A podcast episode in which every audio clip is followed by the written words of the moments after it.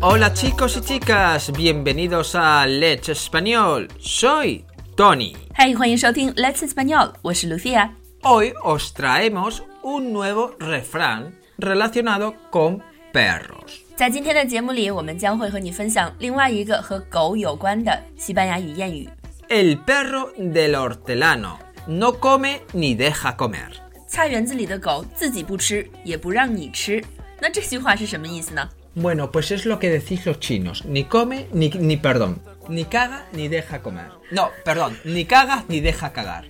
原来它的意思就是占着茅坑不拉屎。 También se puede decir en castellano, ni comes, ni dejas comer. 中文和西班牙语加起来有点奇怪，中文是占着茅坑不拉屎，西班牙语是你自己不吃，也不让别人吃。 Lucía, no seas tan mala.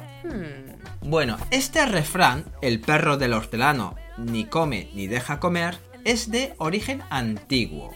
Este refrán se refiere a aquellas personas que no realizan una acción o cosa y además no permiten que cualquier individuo ajeno ejecute la acción tampoco. Es un refrán antiguo y en 1618 Lope de Vega se basó en él para escribir una comedia llamada El perro del hortelano. 这是一个非常古老的谚语，在一六一八年，Lope de Vega 还根据这个谚语写出了一部非常有名的喜剧，叫做《El Perro del Hortelano》菜园子里的狗。这个喜剧的作者 Lope de Vega，我觉得特别耳熟，他是特别有名吗？Pues claro, muy famoso, es uno de los mejores escritores de España. Bueno, fue, porque ya se murió. 但我作为非西语专业而且没有学过西班牙文学的人，我也听过他。 Ah, bueno, también apareció en muchos sitios y también apareció, naturalmente, si todos lo seguís, en El Ministerio de Tiempo. 啊，对，他在热播的西班牙剧《时间管理局》中也出现过。现在我们用这个谚语来造一个句子。 La exnovia de Xiaoming no se aclara. No quiere volver con él, pero tampoco le deja que salga con ninguna otra chica. Ella es como el perro del hortelano. Ni come ni deja comer.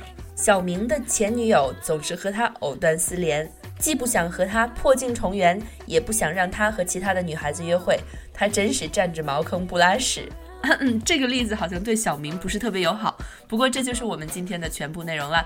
如果想要查看今天内容的文本和图片，请到我们的微信公众号 Let's Español 回复“狗”加上阿拉伯数字二，也就是“狗二”。另外，我们的 A 二到 B 二的外教口语课、Daily 考前培训课、零基础课。还有西班牙语社群课，在春节前都有一定的优惠，欢迎加我们的微信幺八三二二幺六五来咨询。 Bueno chicos, esto es todo por hoy. Espero que os hayáis divertido con esta frase. Nos vemos pronto. Recordar, sé buenos. Y lo más importante, felices. Adiós. rompiendo, rompiendo el bajo.